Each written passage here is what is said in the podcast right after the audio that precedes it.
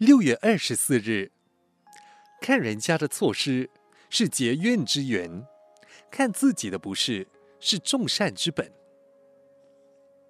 台湾北部发生九一七纳莉台风，引起巨大水灾，人民互相责骂，除了指责各党各派、各单位首长，连陈总统的名字水扁也被怪罪，实在说有失于宽厚。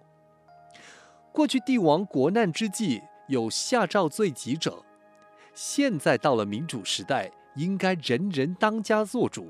大家应共同表达罪己之意，每个人都应该问自己：自己所说的语言全是对的吗？自己所做的行为全是对的吗？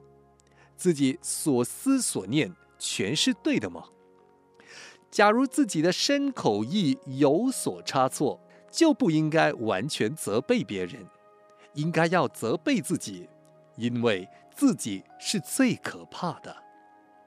我们滥砍山林，我们挖掘河川，我们乱丢垃圾，我们制造脏乱，我们乱排污水，乱停车辆，制造喧哗噪音，不顾大体，无视于公众。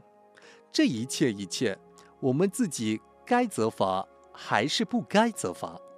我们是有罪还是无罪？我们不但要敬天畏人，更要敬天畏事。在谴责别人之际，由衷反省责己。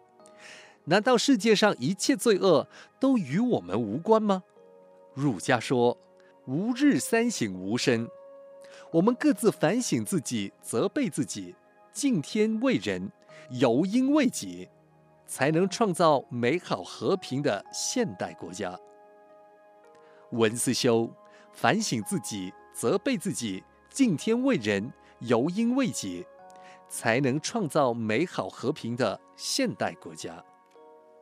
每日同一时段与您相约有声书香。